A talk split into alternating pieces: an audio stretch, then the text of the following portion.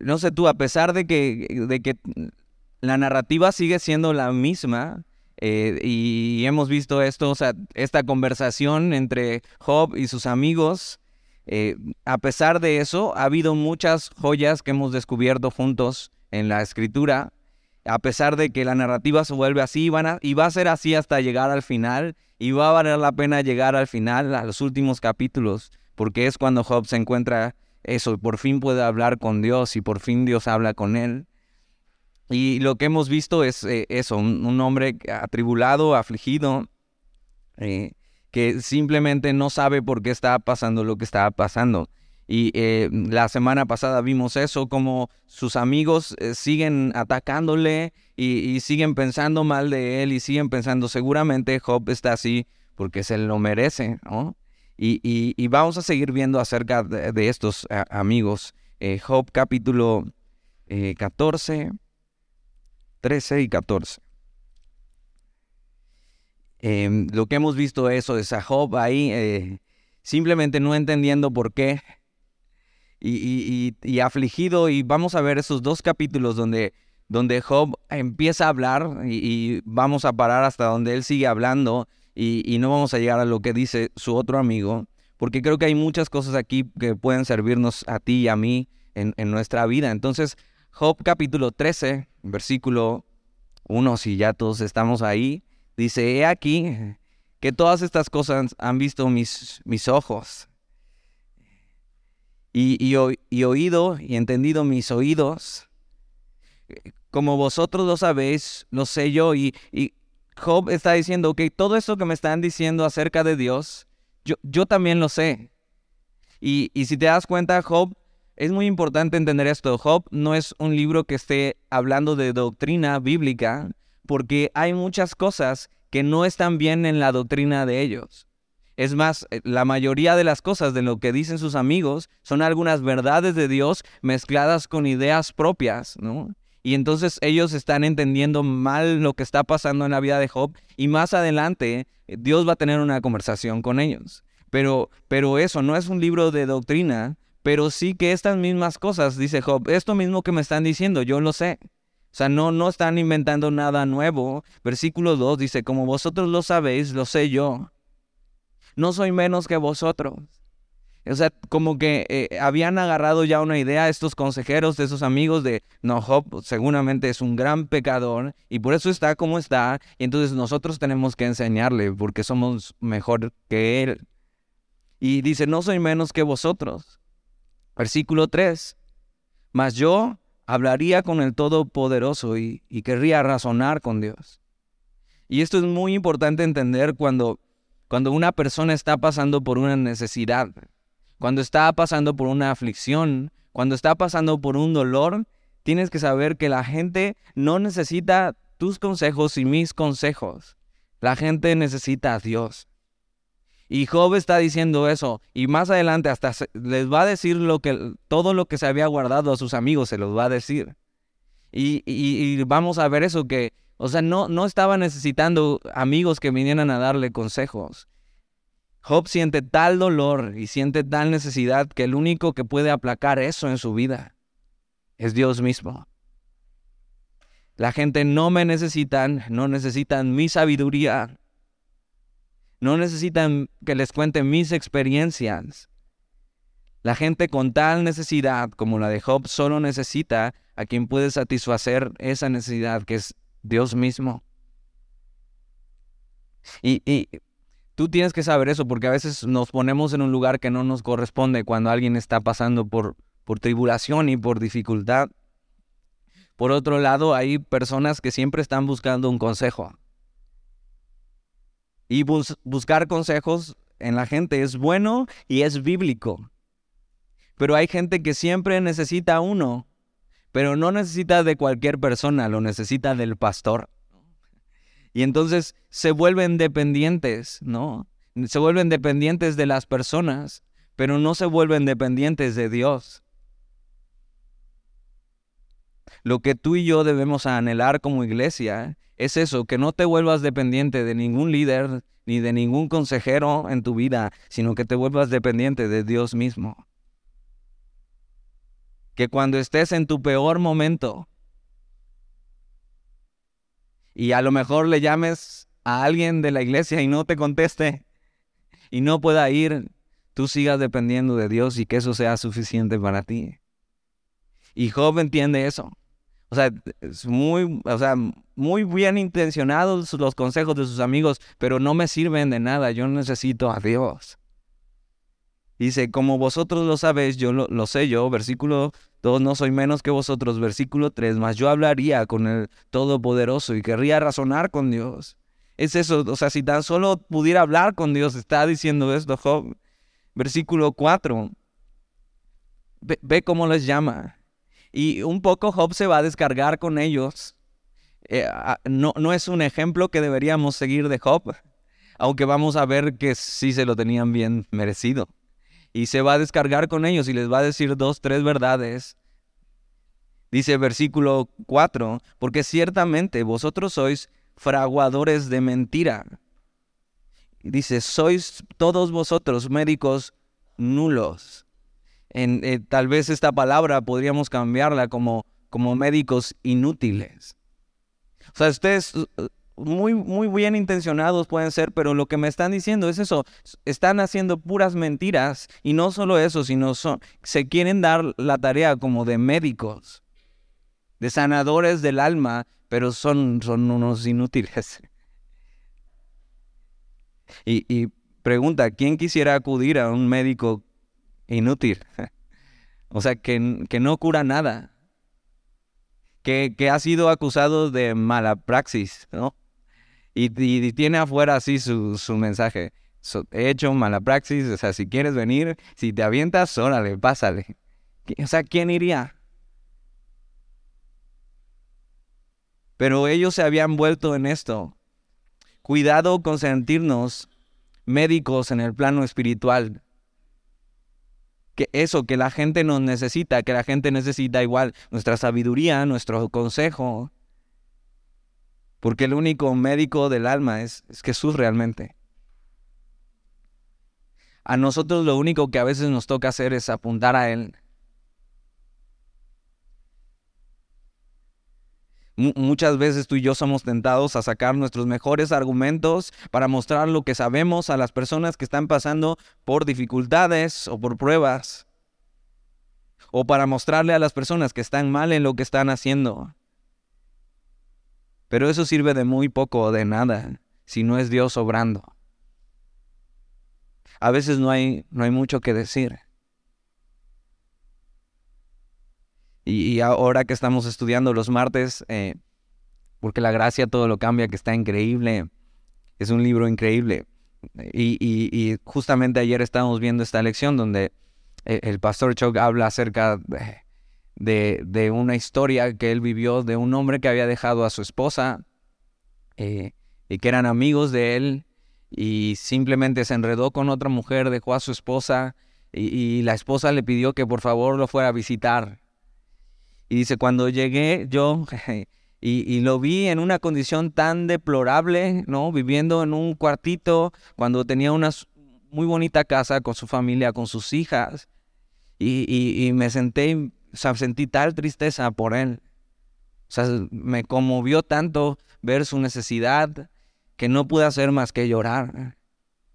Y cuando vi a, su amante saliendo de la cocina, simplemente no pude más que sollozar y decir perdón. O sea, yo venía aquí con mis mejores consejos para hacer volver a este hombre a Dios. Y no me quedó más que salirme y pedir perdón. Y Chuck mismo cuenta en esa historia que eh, eh, lo que pasó es que al otro día ese hombre había regresado con su familia y no tuvo que darle ningún consejo.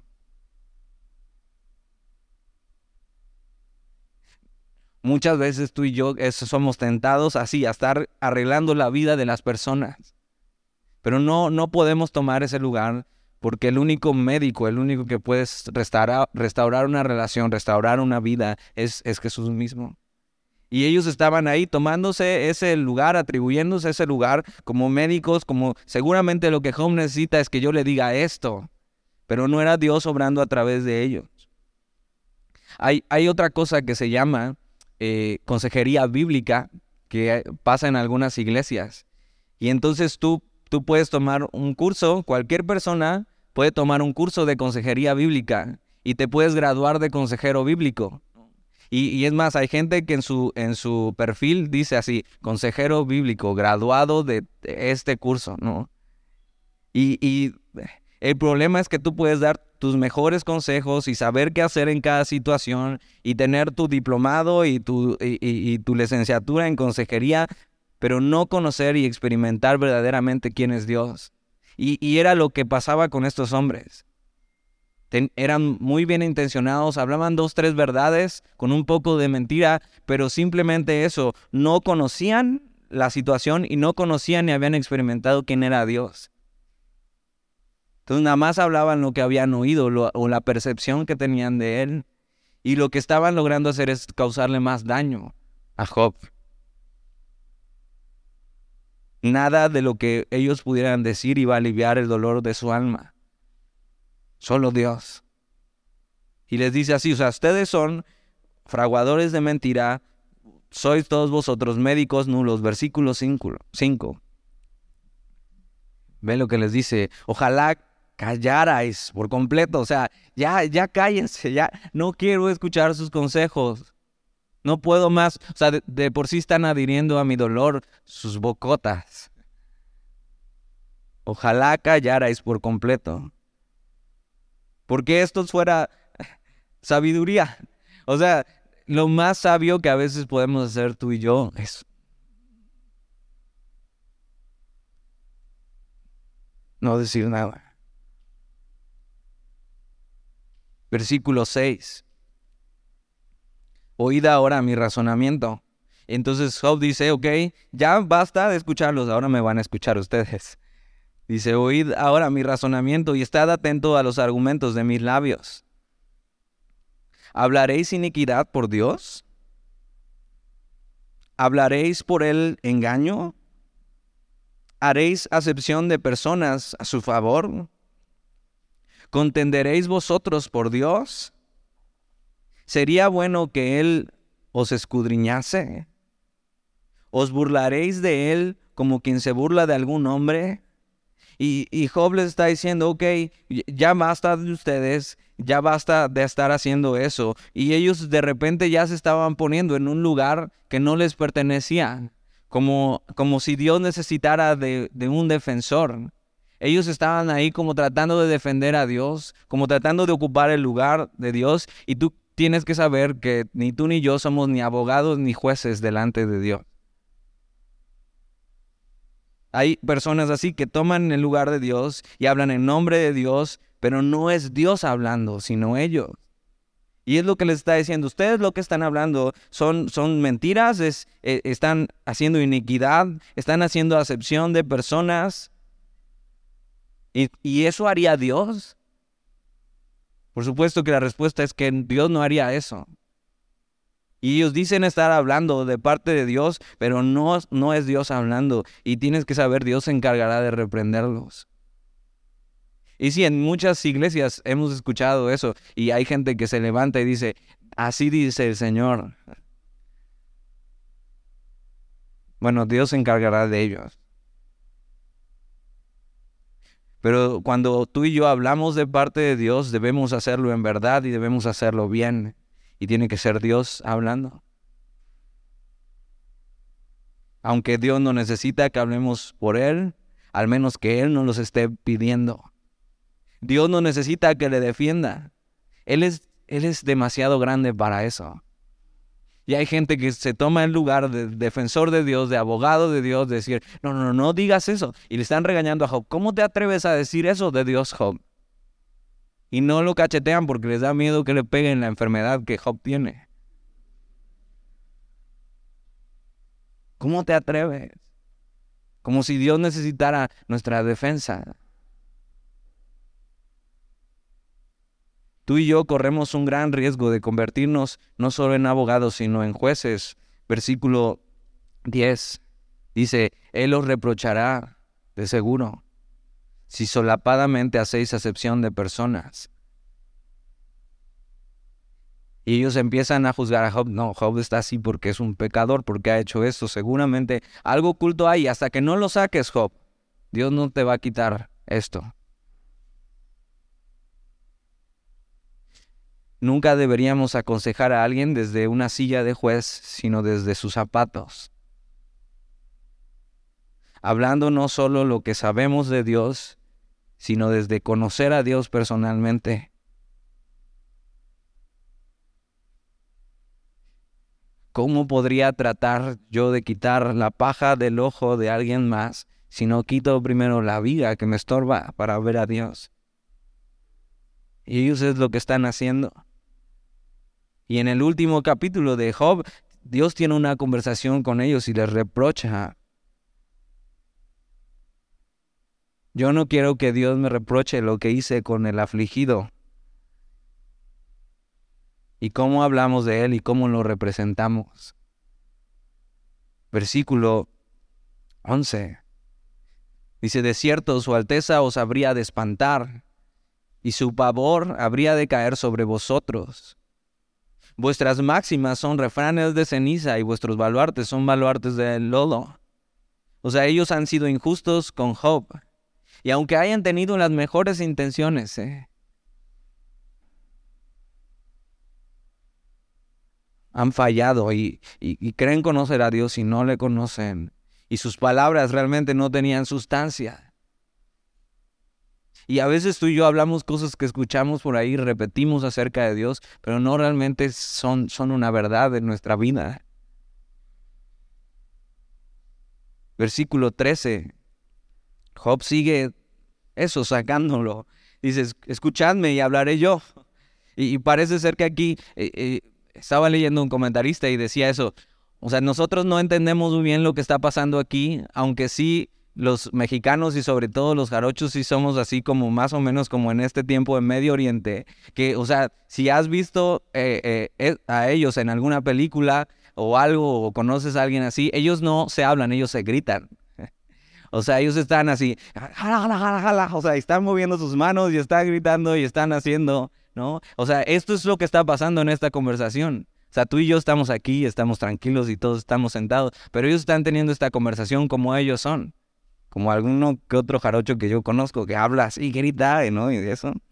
Está bien. Tú sabes quién eres.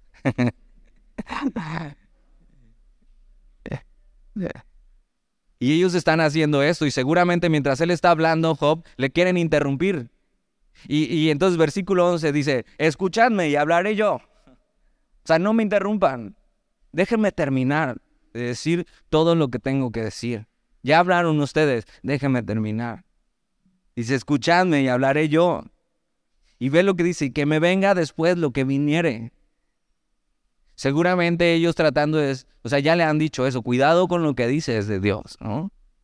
Como si Dios no pudiera aguantar lo que, lo que decimos. O sea, ya nos ha aguantado desde antes.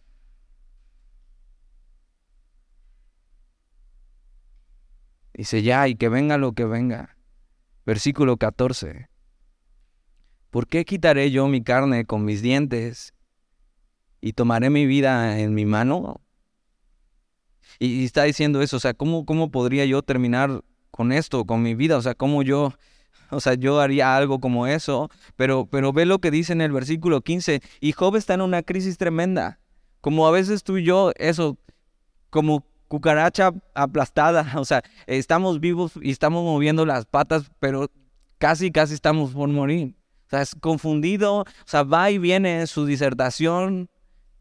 Es una crisis tremenda, una confusión tremenda donde no entiende por qué está pasando lo que está pasando y el dolor físico es igual al dolor que siente en el alma. Y en medio de todo eso, y mientras está descargando, versículo 15 dice, he aquí, aunque Él me matare, en Él esperaré. O sea, Dios, me voy a quejar. O sea, porque la estoy pasando mal. Y a lo mejor está, está mal lo que estoy diciendo, Dios. Y que a lo mejor lo mejor sería que mi vida terminara. Y, y aunque tú, o sea, esto no terminara bien. aunque tú no me saques de esto,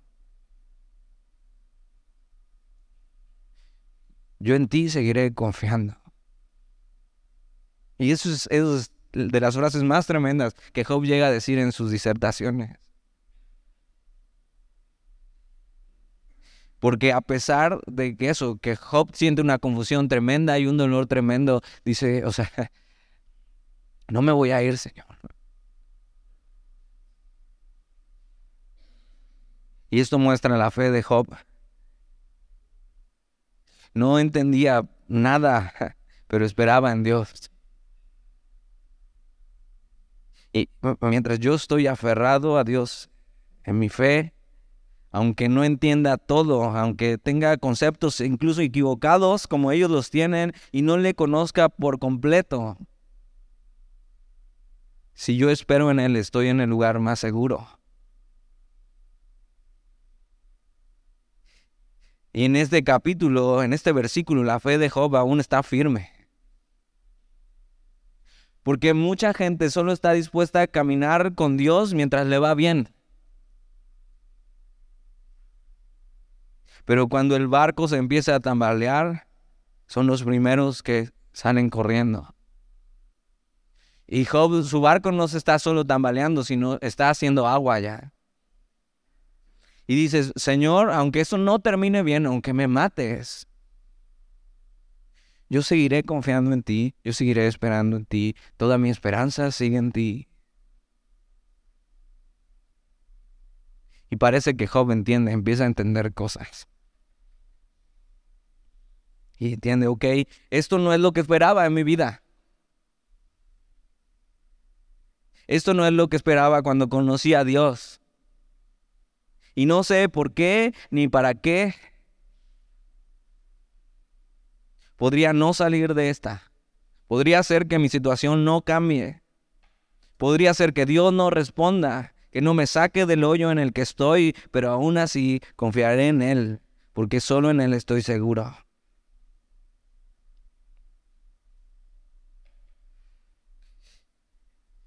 Versículo 15. He aquí, aunque Él me matare, en él esperaré.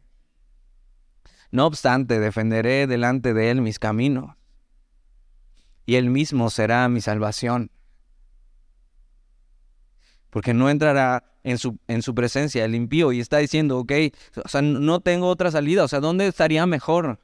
A pesar de cómo estoy, eh, sino, sino en él. Y en este tiempo Job también se siente abandonado por Dios. No lo está, Job no está abandonado por Dios, pero él se siente así. Pero aún así, como él se siente abandonado por Dios, no está dispuesto a abandonar a Dios.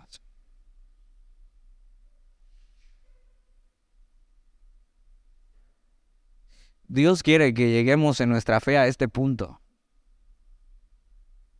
A decir, Señor, te voy a seguir aunque no me convenga. Ahora te conviene. Te voy a seguir aunque no lo sienta. Voy a seguir esperando en ti aunque esto no salga bien. Aunque me mates, Señor. Aunque no me sanes.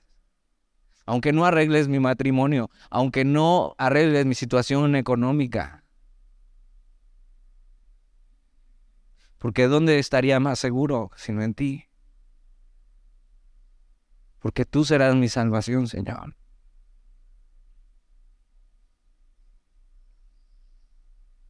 Y, un, comentarista, Clark, escribió esto de este versículo, dice, no, no dependo más que de Dios. Confío solo en Él, aunque Él destruya mi vida con esta aflicción. Esperaré que cuando me haya probado, saldré como el oro. Y haciendo referencia a lo que Pedro dice, que hacen las pruebas, que purifican nuestra vida, y entonces eso, como el oro.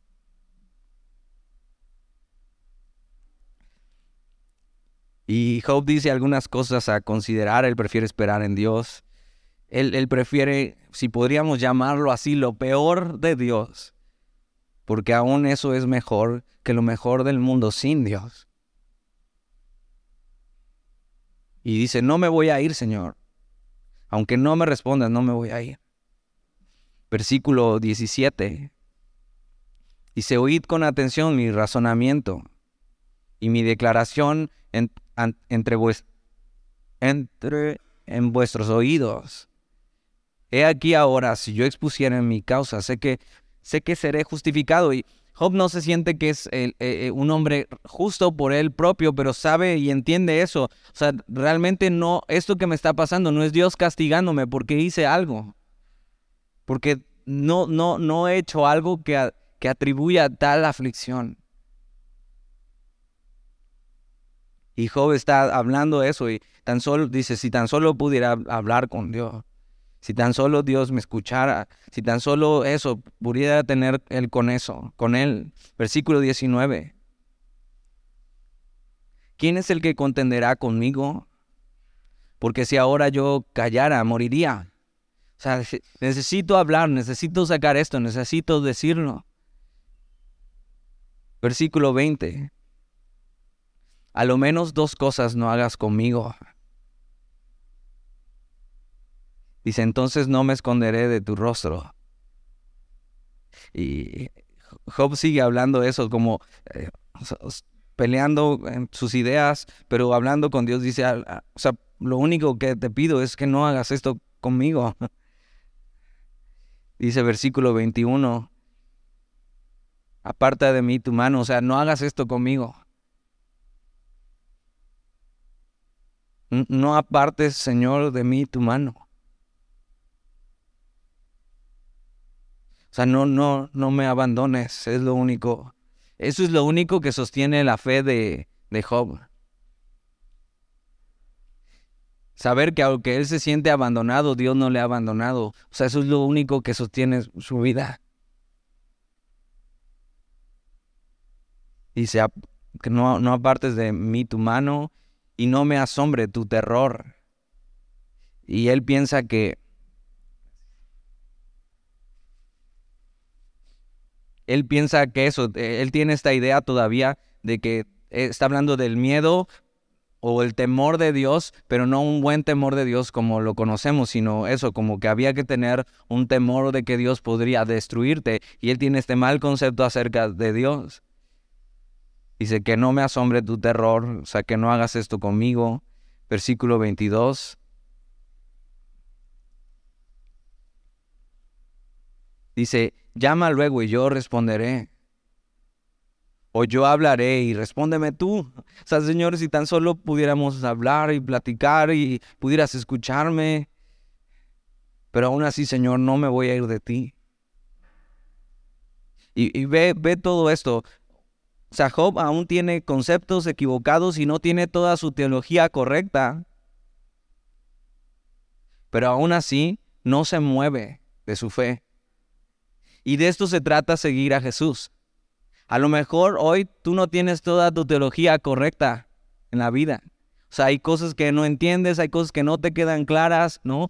Pero, pero tienes que saber eso. Lo único que tienes que hacer es permanecer en Él y esperar en Él y aferrarte a Él. Y de eso se trata, seguir a Dios. Versículo 23. ¿Cuántas iniquidades y pecados tengo yo? Hazme entender mi transgresión y mi pecado.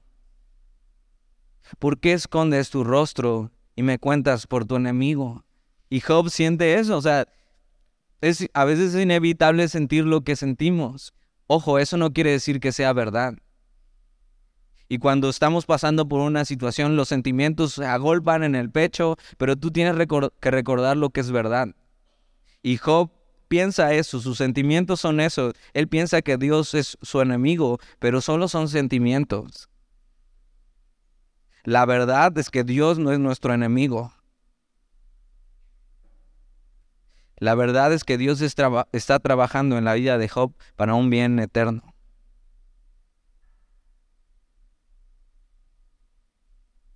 Y es lo que Dios quiere hacer con nosotros.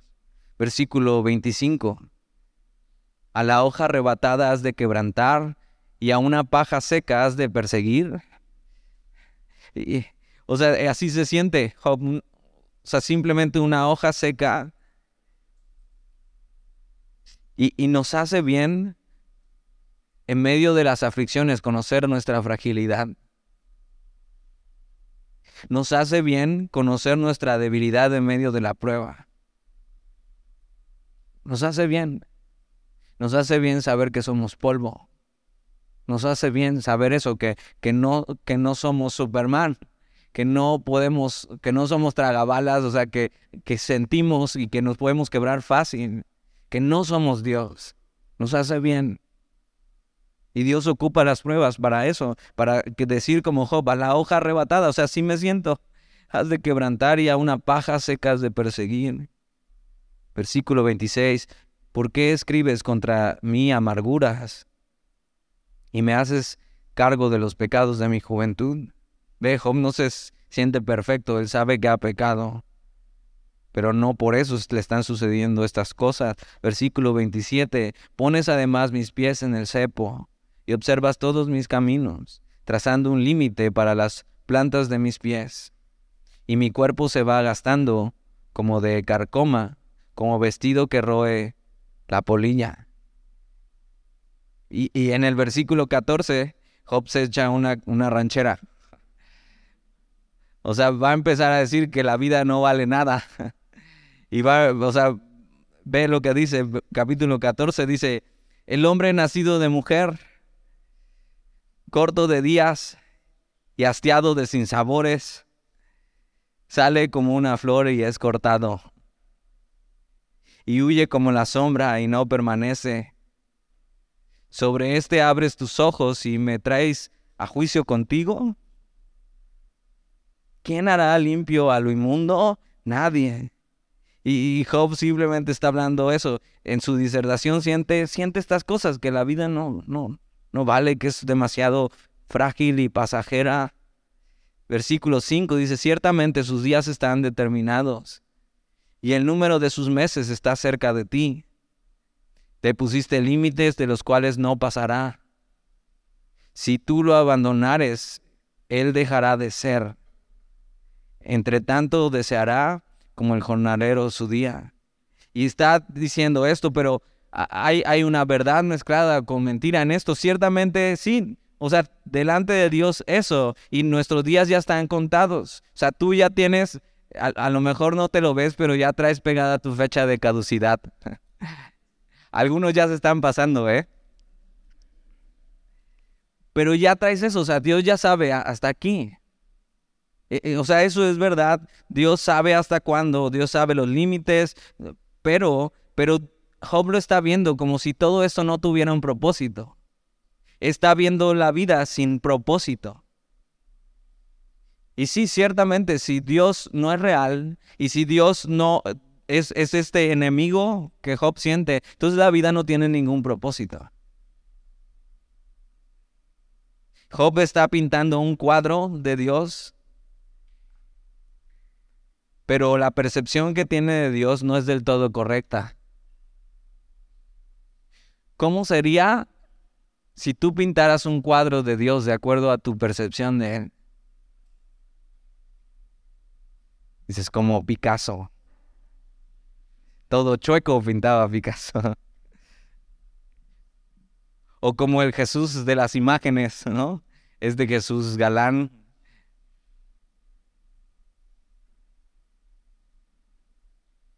Pero eso, Job está pintando un cuadro de quién es Dios con esta percepción incompleta e incorrecta que tiene.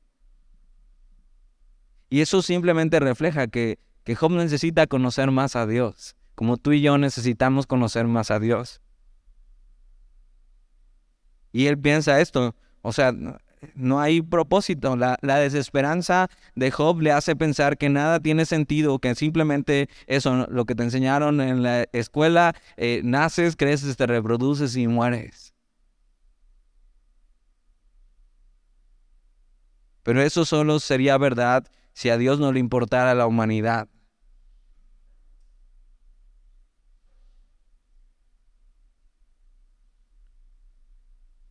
Y él piensa esto, ya no hay esperanza, no hay propósito, simplemente somos eso. Versículo 7. Porque si el árbol fuere cortado, aún queda de él esperanza. Y, está a tal nivel que, que va a ir como casi perdiendo la esperanza. Y él no, no, no puede ver el propósito claro de Dios en su vida, pero tú y yo sí tenemos mucho más pistas de las que Job tiene para entender el propósito de Dios para la humanidad. Que el propósito de Dios para la humanidad trasciende este plano terrenal.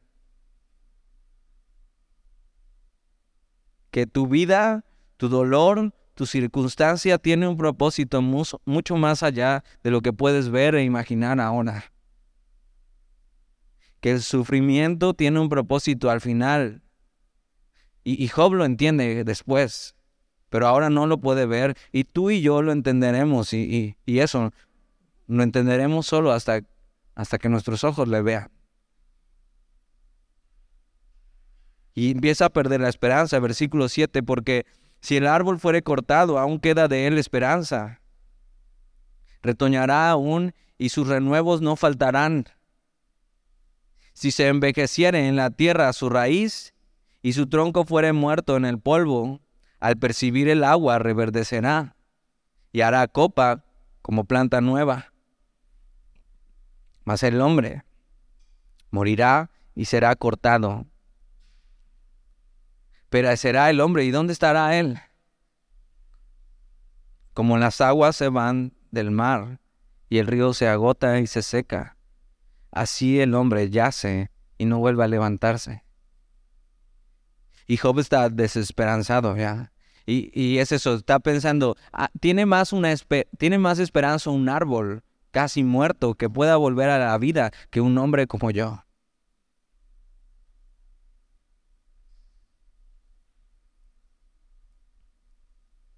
Y a veces el dolor nos hace eso, desesperanzarnos.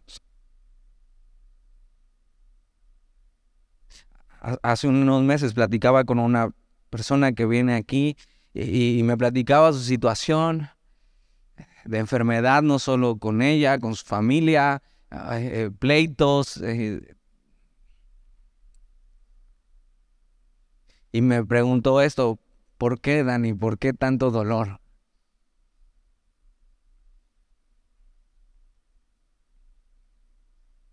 Y, quieras o no, he aprendido de Job. Y nada más dije, no lo sé. Yo, yo no sé por qué.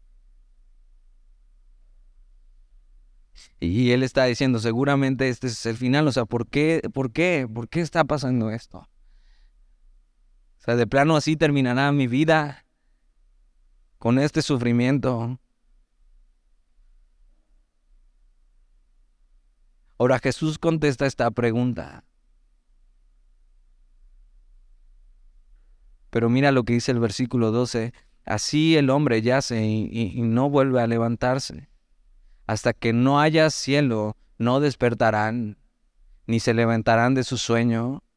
Muy importante, Job no es un libro de doctrina. Hay cosas que Job no entiende acerca de la vida eterna. Versículo 13. Oh, ¿quién me diera que me escondieses en el Seol, que me encubrieses hasta apaciguarse tu ira, que me pusieses plazo y de mí te acordaras. Y entonces Job hace la pregunta, la pregunta, versículo 14, si el hombre muriere, ¿volverá a vivir? O sea, está diciendo eso, esto, esto es todo, Señor. O sea, este es el final. O sea, sí, simplemente voy a morir y ya acaba todo. Con tal sufrimiento, no hay propósito, no hay esperanza para esto. Aquí termina todo. El hombre volverá a vivir. Y Jesús contesta esto en Juan 11:25. No vayas ahí, pero puedes anotarlo ahí. Yo te lo leo.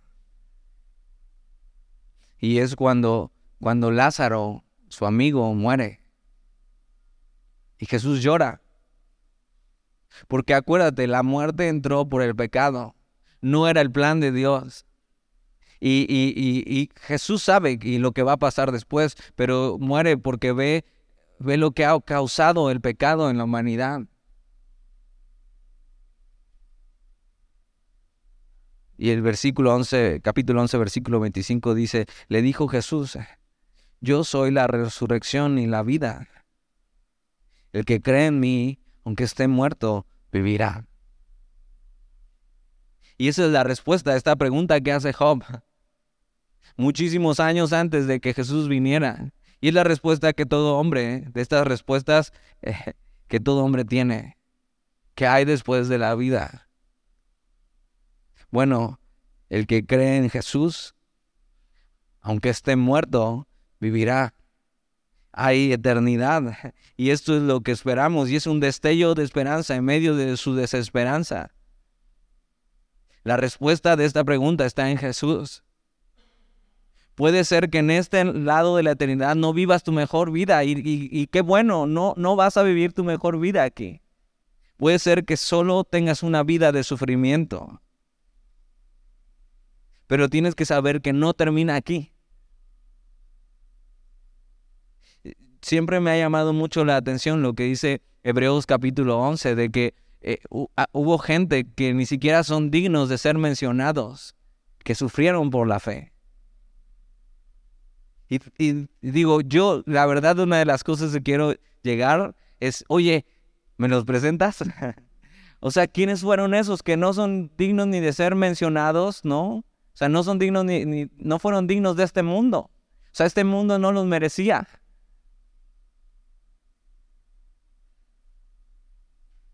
Que seguramente tuvieron una vida de completo sufrimiento haciendo la obra de Dios y que ni siquiera aparecen sus nombres en la Biblia. Tienes que recordar que eso no termina aquí. Pero es por eso es crucial que resuelvas tu eternidad para tener esta esperanza. Esperanza que hay aun cuando ya no hay esperanza.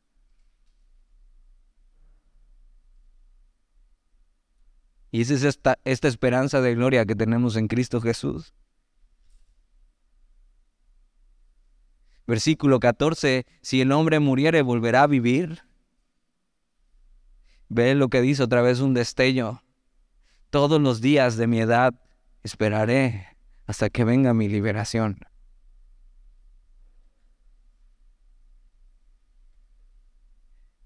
O sea, Jesús estoy esperando. Seguramente esto no es todo. Señor, y estoy esperando eso, que tú traigas liberación a mi vida. Y, eso, que un día tú y yo despertaremos a su imagen.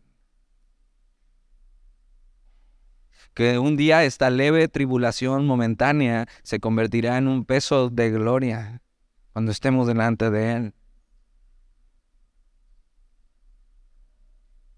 Tú y yo sí sabemos que hay un propósito en este lado y del otro lado de la eternidad para lo que vivimos. No sé cuál. Tal vez no lo sepamos en esta vida. Tienes que saber que también tu situación tiene fecha de caducidad, que no será para siempre, que tu enfermedad, tu desánimo, que un día terminará. Job no lo sabe, pero, pero tú y yo sí lo sabemos.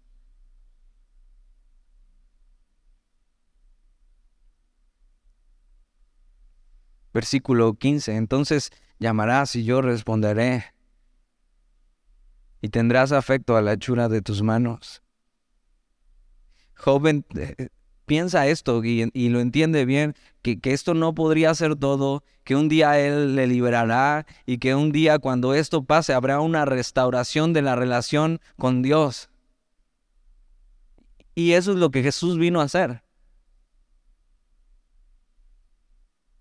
Y por eso es eh, eh, eso, pasaremos a, la eternidad y la relación con Dios será totalmente restaurada y por fin eso, lo que se perdió en el Edén.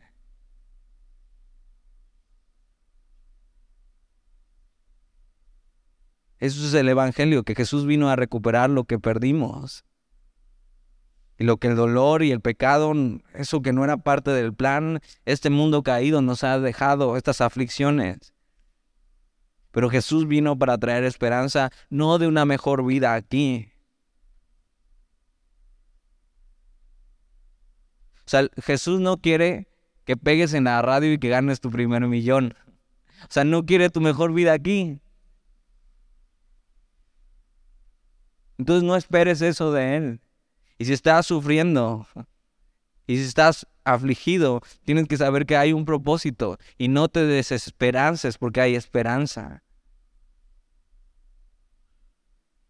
Jesús vino a darte esperanza de una vida mejor con Él, pero no va a ser aquí. Versículo 16. Pero ahora me cuentas los pasos y no das tregua a mi pecado. Tienes sellada en saco mi prevaricación y tienes cosida mi iniquidad. Ciertamente el monte que cae se deshace y las peñas son removidas de, de su lugar. Las piedras se desgastan con el agua impetuosa que se lleva el polvo de la tierra. De igual manera haces tú perecer la esperanza del hombre. Pero no, Job. Precisamente es lo que Dios no hace. Dios es el único que le da esperanza al hombre. Versículo 20. Para siempre serás más fuerte que Él, y Él se va. Te mudará su rostro y le despedirás. Sus hijos tendrán honores, pero Él no los sabrá. O serán humillados y no entenderá de ello. Mas su carne sobre Él se dolerá y se entristecerá en Él su alma. Entonces, pobre Job, sea, va y viene en su disertación. O sea, es como estarle dando palos a una piñata con los ojos vendados. De repente le pega, de repente no le pega. Pero si algo podemos ver es eso, que a pesar de lo que está pasando y de no entender muchas cosas que tú y yo ya entendemos por la revelación de Jesús, su esperanza, su confianza y su fe siguen firmes. Cuanto más nosotros que hemos conocido esta esperanza a través de Jesús. De tener eso, un día esta, esta enfermedad, esta situación que estás pasando en tu vida terminará. No habrá más llanto, ni más tristeza, ni más dolor. Jesús restaurará nuestras mentes.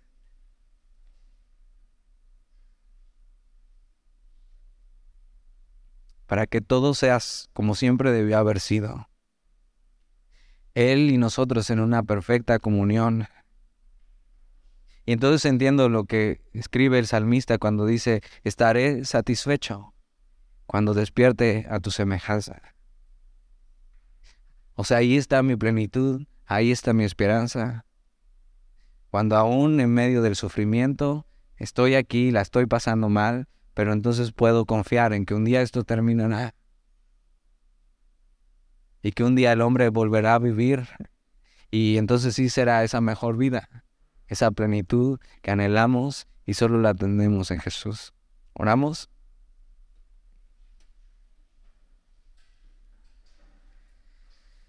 Señor, y gracias por tu palabra y por, eh, y por las joyas que vemos. Eh, en medio de un hombre con tanto dolor, que nos enseña lo que deberíamos y no deberíamos hacer. Y tú ocupas las aflicciones para que crezcamos en nuestra fe, para que lleguemos a la conclusión de, de que tú eres Dios, pero no eres un Dios ajeno a nuestro dolor que no eres el causante del dolor, pero sí lo usas para transformar nuestras vidas. Y que entonces eh, deberíamos saber cómo vivir y qué esperar. Deberíamos saber y conocerte más y saber que tú, eh, que tú eres un Dios que vale la pena seguir a pesar de que las cosas no salgan como pensamos y como queremos. Porque ¿a dónde más iríamos, Señor? Fortalece nuestra fe en medio de las aflicciones y ayúdanos a eso, a que tú seas nuestra única esperanza. Y eso estaremos satisfechos cuando despertemos a tu imagen, Señor. Entonces haz tu obra en nosotros. Te lo pedimos y te damos gracias, Jesús. Amén.